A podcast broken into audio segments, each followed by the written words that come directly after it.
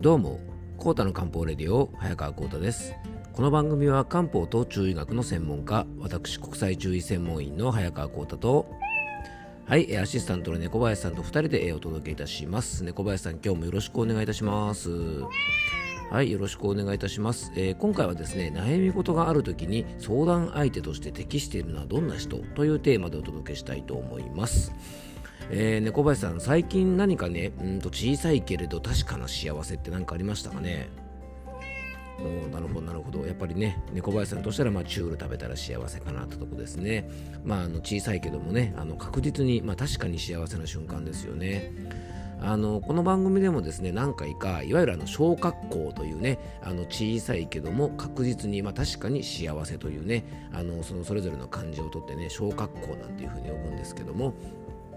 まあ、そんなお話をさせていただいてるんですけどもね、まあ、これはあの僕が好きな、ね、作家の村上春樹さんが提唱している考え方で、まあ、多分提唱していると思いますあの著書の中でね紹介されてますので、まあ、やっぱりねちょっとしたことでこう幸せを感じれるっていうことはねあのそれ自体がやっぱりすごくね幸せなことなんじゃないかなと思うんですよね。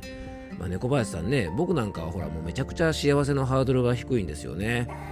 うん、この間もですねあの先週末ねちょっと兄があの帰省してこちらに帰ってきたんで、まあ、一緒にご飯食べ行ったんですけどねまあ本当ねその時に揚げたてのカキフライとねもうキリッと冷えたビールを飲んでですねまあ幸せでしたね。うん、もう僕はねそんなものがあればですね十分幸せなんでね あの本当にハードルが低いのであのおすすめです。はい。何がおすすめなんだろう。えっ、とね本当あの不平とか不満ばかり言ってるとですね、まあ、どんどんやっぱり不幸がやってくると思うんですよね。なのでまあちょっとしたことでもうまやっぱりこうね幸せって思えるような日々をね過ごしたいですよね。やっぱそのために大事なのがね僕バランスだと思うんですよね。うん。さっき僕がね、まあ、あの冗談半分でね、カキフライ、揚げたてのカキフライとね、冷えたビールを飲んで幸せだっていう話をしたんですが、これ、毎日食べたり飲んだりこれしてたらね、あの全然感じられなくなるんですよね。で、多分ですね、あの僕が普段ね、あの粗食に耐えてですね、あのいるので、まあ、たまのご褒美で食べるこういうカキフライとかね、まあ、そういったものがこう幸せに感じるのかもしれません。まあ、僕もね、いろんな方の話を聞く機会があるんですが、あのすごくね、共感を持てる方とか、あの感じがいい人だなと思うのは、割とこういうね、小さいことでもこう幸せとか楽しいと感じれる方なんかはすごくそんな風に思います。うんあの僕がね、 Voicy でよく番組を聞かせてもらっている元マイクロソフトの、ね、執行役員で、まあ、今はね、あの経営のコンサルとか講演活動とか執筆活動でご活躍のあの澤まどかさんという方がね、よく Voicy の番組の中でめちゃくちゃ楽しかったとか、めちゃくちゃ幸せだっていうことをですね、あの結構ちょっとしたことでね、口にするんですよね。あの僕のカキフライのようにですねちょっとドライブしただけでもうすごく楽しかったとか奥さんと2人でね買い物行ったり映画見せ映画を見に行っただけでもねすごく幸せだっていうようなことをねよくおっしゃってるんでまあこういう感覚の方ってやっぱり一緒にいてもきっと楽しいんだろうななんていうふうに思いました。うんまあね、あのそんな小さな幸せをね、まあ、感じながらあのぜひね毎日楽しく生きていきたいですね。はい、えーそれではコータの漢方レディオ今日もよろしくお願いいたします。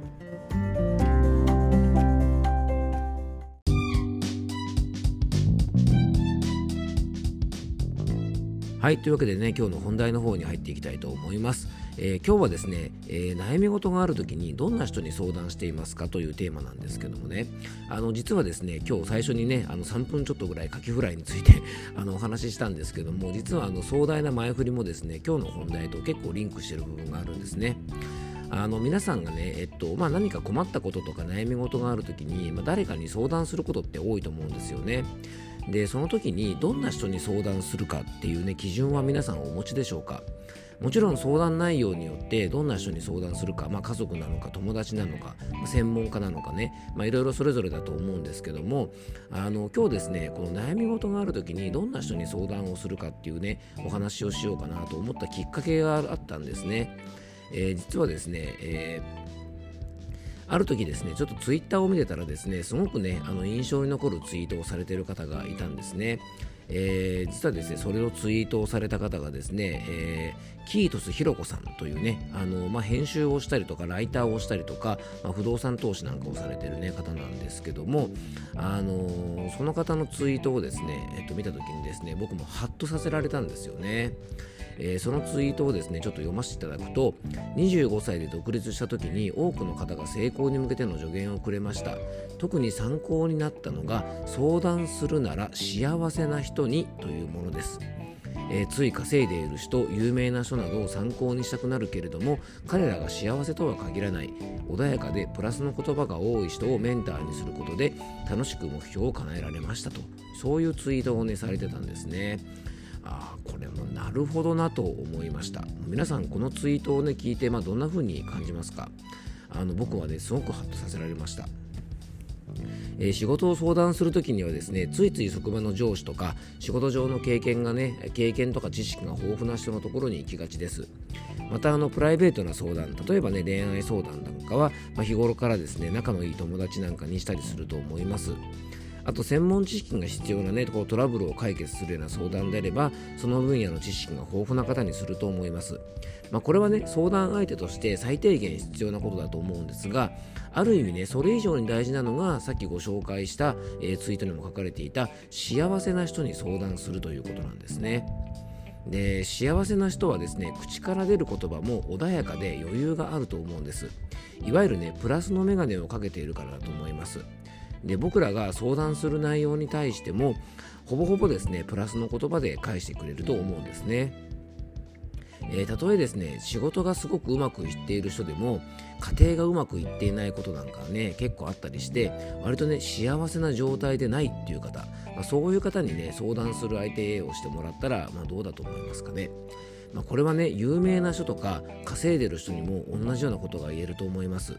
まあ、有名だからとかねお金を稼いでいるから成功しているからと思ってですね仕事のことなどを相談すると意外とねプライベートは結構不幸な状態で、まあ、相談内容に対してですねネガティブな反応をされたりとかネガティブな方向に向かうようなアドバイス、まあ、別にこのアドバイスをしてる方がね悪気があるわけじゃないんですけどももともとあんまり幸せではない状態だとね、まあ、そういった方向に行ってしまう可能性もあると思うんですよね。でね幸せな人に相談しろって言われてもどんな人が幸せなのか分かんないよってね、まあ、確かにこういうご質問をねあのされる方もいるしそう感じる方もいると思います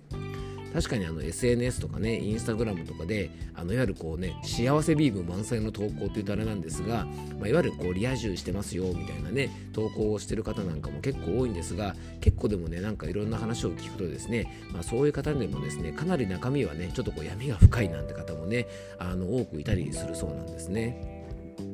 で幸せの物差しほど人によって違うものはありません、まあ、僕みたいにですねほんとめっちゃ短い幸せの物差しの人もいればあのパッと見幸せそうに見えても実はそうじゃなかったなんて方はたくさんいると思うんですね。なのでね一般的に、まあ、あの芸能人の方とかねあの有名人の方でも多いと思うんですけどもパッと見ですねこう一般的には成功者なんてねこう言われたり見られてる方でもですね、まあ、薬物に走ってしまったりとか犯罪行為をしてしまったりとか、まあ、本当ねあの悲しいことに、まあ、自ら命を絶ってしまったとかですね、まあ、そういう悲しいニュースとか残念なニュースをよく目にしたりもします。なのでね人の幸せっていうのはなかなかわからないものですよね。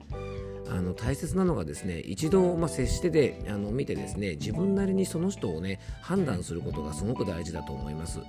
SNS とかですねそういった文章とかではね伝わらない、まあ、人の雰囲気みたいなものっていうのは実際にですねちょっと接してみないと分かりません。あの実際に会えなくてもですねちょっといろんなやり取りをするだけでも少しそういう雰囲気ってわかるかもしれませんから、まあ、明るくてですね元気で陽気な感じがねあの実際にこう接するとそういうのって分かりますし、まあ、会話をしているとですね表面上だけ取り繕っても必ずボロが出てきますまずはですね会話とかいろんなやり取りをしながら自分的に観察をしてみるとですねすごくいいんじゃないかなと思います。そしてですね相談相手として僕が大事だなと思うのが、えー、幸せがどうかということもそうなんですがもう一つがですね健康状態です。で病気の人はね不幸とまでは言いませんがやっぱね体に何か不快な症状とか病気がある時っていうのはどうしてもね思考もネガティブになりやすいと思います。また漢方ではですね五臓と言われる体を支えるですね、まあ、臓腑というものがいろいろあるというふうに考えるんですがこの体をねコントロールする五臓というものといろんな感情がつながっていると考えられておりましてね。で体調不良は感情の乱れにもつながりますからね。こう感情が不安定な方に大事な相談ををするっていうのはねちょっとこれリスキーですよね。あとですね、まあ、病気の方にですねあまりこうね相談事しない方がいいかなと思うのはあの相談を持ちかけられる方がですね本当に立派な方でもね病気の最中とか体調が悪い時っていうのはですねやっぱりね相談を持ちかけられるというのはもちろん内容にもよりますがかなりですね、まあ、疲労を感じる、まあ、相手をね疲れさせてしまう場合も多いのでまあ、人間的に素晴らしい方でもですね病気中の時なんかだと、まあ、疲労をね強くしてしまったりとかあのその方への負担になってしまうこともあるので、えー、ちょっとね注意が必要じゃないかなと思います。病気の時もですね、まあ、弱気になって漢方ではですね肝は決断の負なんて言ってですね五臓の肝という場所がね、えー、弱ってくると決断力が鈍る、まあ、よく肝が座ってないなんて言ったりするんですけどもね、まあ、そういう決断力が低下しやすい状態になりますから、ま、相談相手はですねできるだけ、ま、幸せな状態でねあと健康な方にあのできるだけねあの相談する方がいいというふうにあの今日はねちょっとお話をさせていただきました、ま、もちろんね相談者側もできるだけ良い体調を維持することが大事で、えー、決断力をつけるためにも健康が大切ですしね、まあ、感情が乱れやすい状態だといろんなことが冷静に判断できなくなりますので、まあ、相談する側もされる側も、まあ、元気でねこう幸せな状態をできるだけ、えー、維持しておいたらあのきっとね幸せなことが増えていくんじゃないかなと思います。えー、今回はですね相談するなら幸せな人と健康な人にってことでねお話をさせていただきました、えー、最後に僕からご案内がありますのでよかったら最後までお付き合いください